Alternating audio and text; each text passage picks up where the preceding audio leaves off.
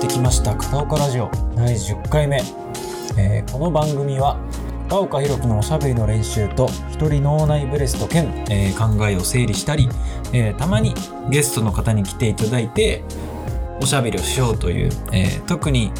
誰の得にもならないラジオです。20分から30分ほどおしゃべりしますので適当にお付き合いください。いやー結構時間が空いてしまって久しぶりに喋るとこう何を喋っていこうかなっていう感じなんですけれどもねちょっと更新頻度上げた方がいいかなと思いつつなんかこうブログを書いたり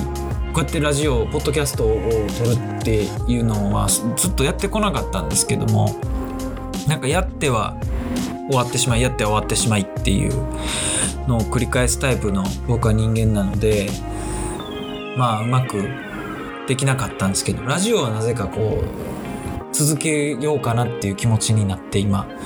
こうやって喋っています。なんか自分で自分のちっちゃなメディアを持つっていうのはすごい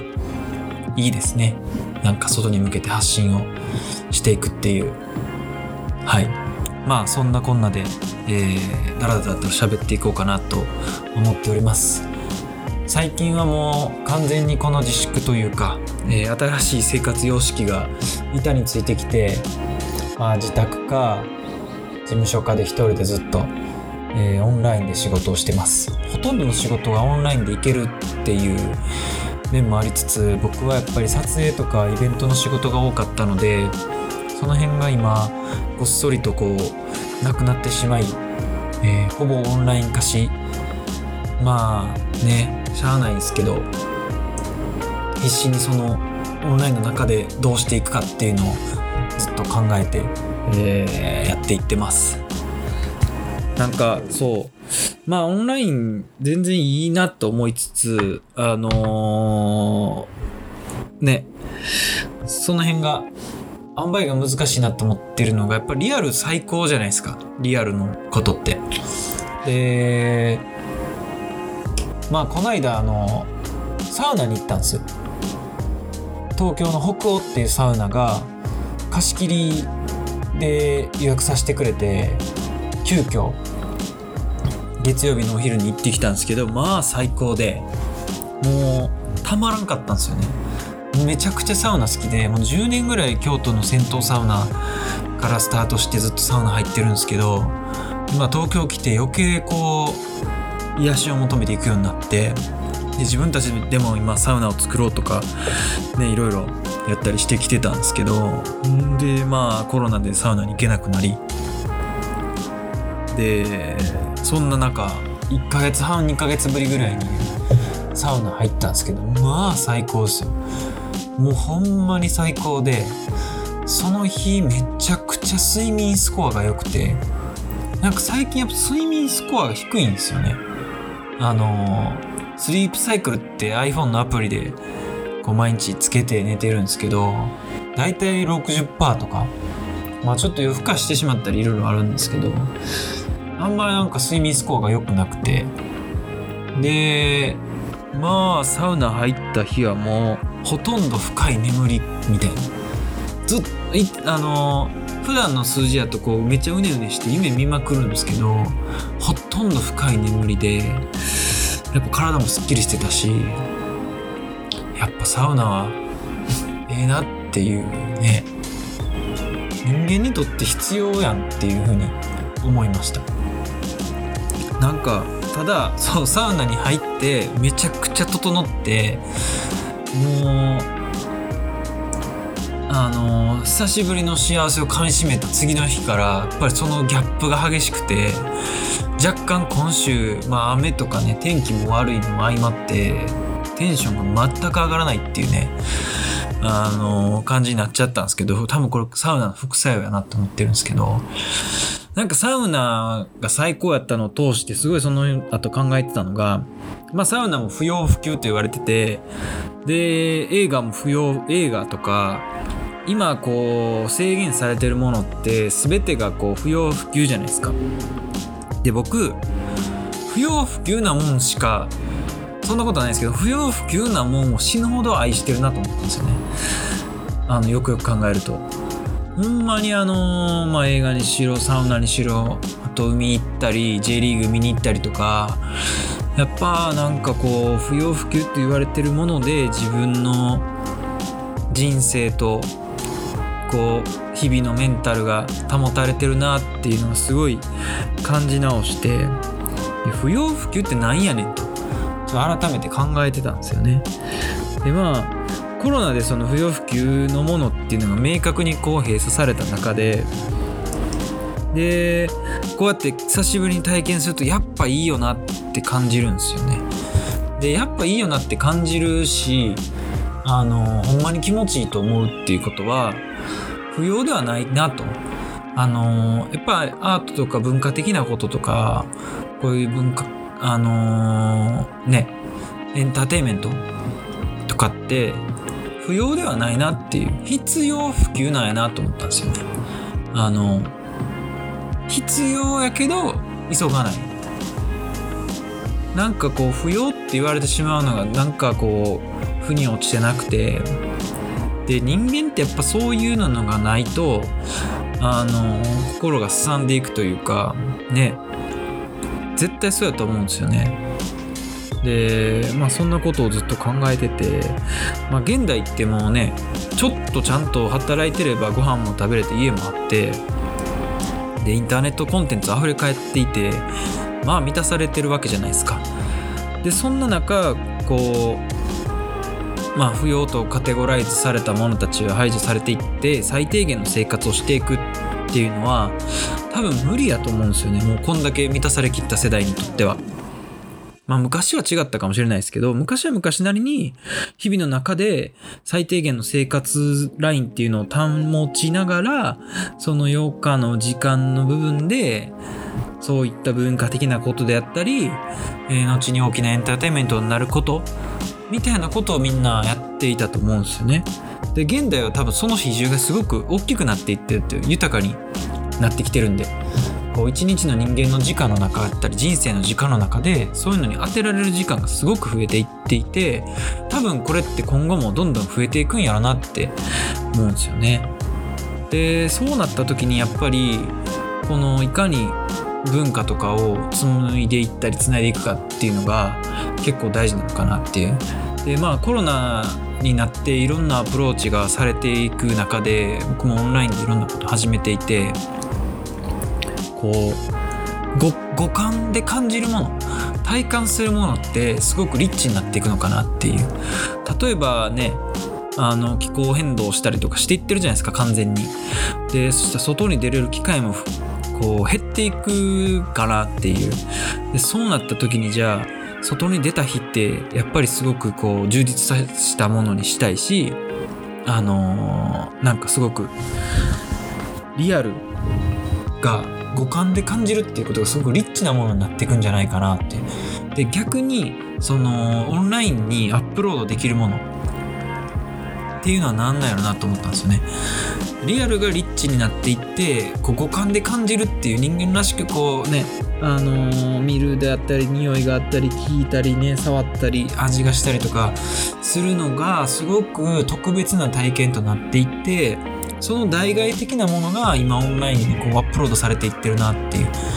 で、オンラインに、その、ね、アップロードしていけるものっっていうのを頑張ってまずは拡張していくのが今のフェーズなのかなっていう。でリアルの体験っていうのは今特に大きなことしなくてもとてもシンプルな遊びとかを外でやるだけですげえ楽しいじゃないですか。だからリアルっていうのはこうプレミア感のある今まで通りのなんかリアルちょっと言い方難しいですけど体感していけるものになるなと思って。で逆にそのまあ五感っていうのはなかなか見るとか聞く以外はやっぱりインターネット通しての体験ばっかりになっちゃうんでじゃあいかにその感じるかとか例えば物語で感動するとかあとは時間かなって思って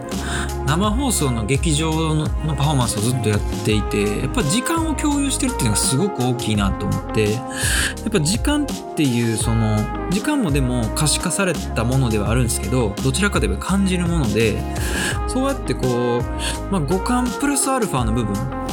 第6ゾーンみたいなのあるじゃないですか。そこをいかになんか言語化してインターネットにアップロードしていけるのかっていうのが、まあ、今課題かなと。で自分の中でまあそれが課題かなと思ってあのやったりしてるっていうね、まあ、サウナを通してだから改めてリアルなこう体で感じるっての最高やなと。思ったところからなんか変に飛躍してこんなことばっかり考えてるんですけどね。はい。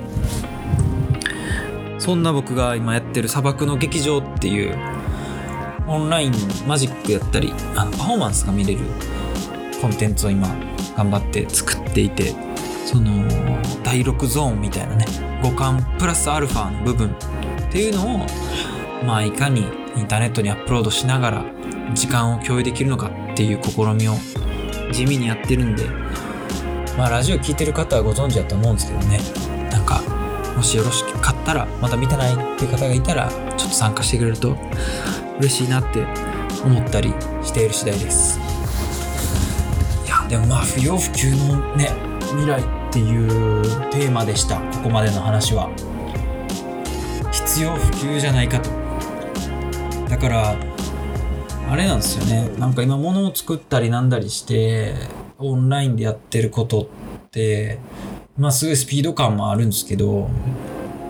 なんかこう変なペースじゃないなっていう。徹夜しまくってじゃあなんか納品しなっていうのはほぼなくて。ある程度の時間の進行するスピードとか時間軸はあるんですけどあのやりやすいというか無理のない時間で進んでいて。結構元に戻られへんなと思って前までやってたねなんか広告の仕事であったりテレビの仕事ってすごくこうスピードと何かを求められたとやっていてそれこそ不要不急やんっていう。まあこの境地に行ってしまうとゆっくりものが作りたくなるなっていう。なんかちょっとずつそこに対してアプローチしたいなっていう。遅い時間のかかることっていうのをじっくり人生をかけてやるっていうのにすごくなので興味が湧いてきました。まあインターネットで今やってることはすごくこうもう消化も早いしただなんか積み上げてる感じ積み上げてる感っていうのはすごくあったりしてちゃんとこう縦軸の目標であったりなんか思いを持って進めていけたらないけたらなと思ってるわけですけれども。いやでも旅したいっすね。このラジオ自体は旅のお便りとして始めたんですよね。なのでやっぱり旅のコーナーを作っていこうかなって今思っていて。あの無人島からの手紙のね続編とかもややるんですけど、まあ、やっぱり旅の思い出とかなんかそんなことを話していけたらなっていう。最近インターネットで海外のカメラマンっていうか写真家の人とかの写真をすごく眺めたりしていてむしろテレビこういうスライドショーで1番組1時間流すだけでもええんちゃうかとか最近すごいあの思うぐらいなんか想像力で旅ができるなって。いうね。僕やっぱり旅ものの小説とかも好きで例えばじゃああの、今やりたいなと思ってるのは、深夜特急っていう沢木幸太郎さんの名作の小説があるんですけど、これをなんかそういう風景とともに朗読してるだけでも、なんかそんなんでも1日1時間とかで、ネットフリックスのね、今流行ってるじゃないですか、いろんな連ドラ。あんな感じのやつを作ったらすごいいいし、自分がまずそれを見たいなと思ってたり、やっぱりこう、遠くに思いを馳せるっていうのは、なんか、人間の本能としてあの生きたいし想像したいし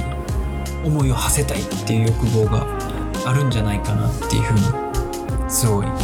思います。まあ想像力で旅をするしか今はないんで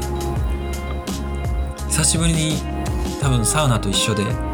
旅をした時の感動と発見の多さっていうのは信じられないものがあるのかなっていう気がしています。ねどこ行きたいですかねまず。世の中が落ち着いたらっていうか、まあ、落ち着きは多分しないんでしょうけど。新しい生活様式の中でできる旅。プラス日々の中でこう想像力でできる旅っていうのをやっていくしかないのかなしばらくは。だって海外なんかねしばらく行けなさそうやし。まあ国内を見直すいい機会にはなるんやろうけど見たことない場所いっぱいあってなんかそうやってこう知らない土地にこう思いを馳せるっていうのはとてもいいんであのぜひ沢木耕太郎さんの深夜深夜特急か。あのすごいいいですよ。小説とか旅ができるっていうのはあのいいですよね。想像力で。まあ映画もそうですけど映画も2時間でなんかこうその場所に旅ができるような感じがあってなんかまたみんなとあの旅をしたいなと思っております。ので次回からやっぱり旅の思い出としていろんな思い出をダラダラと喋っていけたらなっていう。でそれがこれを聞いてくれてる人の部屋なのかどこなのかの一部を少しその一部を何か旅先にできたらいいのかなそんな風に思ってきました。かもうこの自粛リズムになってしまったんでラジオも勢いがなくなってきたんですけれども前はもう一つのことを話してたら知らん間に30分経ってるみたいな。今これで17分とか8分喋ってるんですけどまあもうこんなもんかなっていう気持ちになってきたりしていてえー、まあそんな時期なんですね。梅雨も近づいてきたし。ということで第10回目はそんな感じでゆるっと終わっていこうかなと思っております。今後も聞いてくれる人は、えー、ぜひですね旅の思い出みたいなものを教えてくれると嬉しいです。電話すると思います。分からへんけど。ちょっとラジオで出てくれへんってメッセージします。で一緒にその旅の思い出を話していけたらなっていうふうに思っています。ということで片岡ラジオ第10回目は以上になります、えー、いつも皆さんありがとうございます。また来週お会いしましょう。